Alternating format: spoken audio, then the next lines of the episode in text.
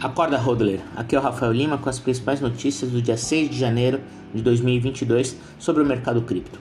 Hoje vamos falar sobre a correção do Bitcoin, Airbnb de olho nas criptos, Tailândia querendo taxar o mercado e dividendos em Bitcoin. Mas antes, um recado importante. Precisa de dinheiro? Gaste em real e guarde seu Bitcoin. Use o crédito com garantia cripto e aproveite os juros mais baixos do Brasil. Só na Rispar. O assunto do dia é a queda do Bitcoin, cujo preço baixou 6% nas últimas 24 horas. Um movimento até que conservador para a volatilidade já conhecida da principal criptomoeda do mundo, mas que foi suficiente para assustar muita gente, levando o índice de medo e ganância do mercado ao medo extremo. O Bitcoin saiu dos 46 mil dólares ou 265 mil reais ontem para os casa dos 42 mil dólares, 244 mil reais nesta quinta-feira. Então vamos aos fatos. A taxa de hash da rede Bitcoin caiu 12% após o apagão da internet no Cazaquistão, o segundo maior fornecedor de mineração com prova de trabalho atualmente, graças à postura anticripto da China. O governo ordenou o corte da internet junto a um toque de recolher e a proibições de reuniões em massa diante de manifestações e confrontos causados com a revolta da população pelo aumento do preço dos combustíveis no país. A taxa hash representa a quantidade de poder computacional usada para os mineradores na emissão de novos bitcoins e a verificação de novas transações na rede.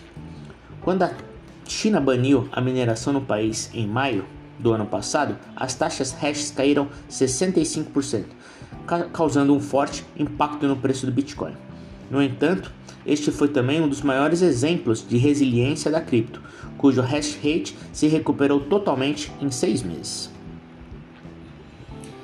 Ainda ontem, influenciado o mercado cripto, o Fed anunciou a redução aos investimentos em títulos nos próximos meses. Segundo o relatório da reunião das autoridades dos Estados Unidos, estão considerando antecipar o aumento da taxa de juros e reduzir seu balanço patrimonial de 8,8 trilhões de dólares. A ação é direcionada ao combate da inflação no país. No momento, o valor de mercado do Bitcoin em relação às altcoins é de 39,3%, o menor desde junho de 2018. Como o mercado em plena maturação, é compreensível que eventos inesperados como estes, ou como anúncio da pandemia em 2020, causem alarde e interfiram no preço no curto prazo. Contudo, para nós holders, o panorama não muda no longo prazo e seguimos otimistas. O CEO do Airbnb, Brian Chesky, solicitou aos seus seguidores no Twitter ideias novas de possibilidades para a plataforma. Mais de 4 mil sugestões foram enviadas e o interesse geral é a opção de realizar pagamentos em criptomoedas. Entre as principais recomendações estavam pagamentos em cripto, mostrar preços claros, programa de fidelidade para convidados, taxas de limpeza atualizadas, mais estadias de longa duração e descontos. E é melhor atendimento ao cliente, claro. O CEO disse que parte das sugestões estão sendo trabalhadas e as demais serão analisadas.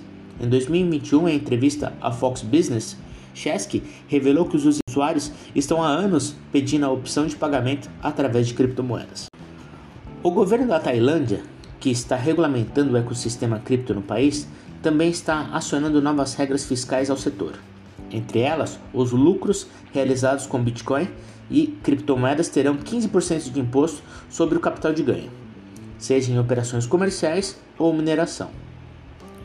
O Departamento de Receitas da Tailândia irá aumentar o monitoramento perante os criptoativos. E o Ministério das Finanças solicitou aos investidores a declaração dos ativos nos impostos de 2022. O país já tinha a intenção de tirar proveito do mercado desde 2018.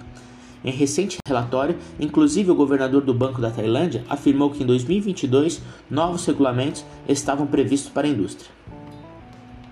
Enquanto isso, uma empresa focada em tecnologia blockchain, a BTCS, anunciou ontem que será a primeira companhia listada na Bolsa de Nova York, a Nasdaq, a pagar dividendos em Bitcoin.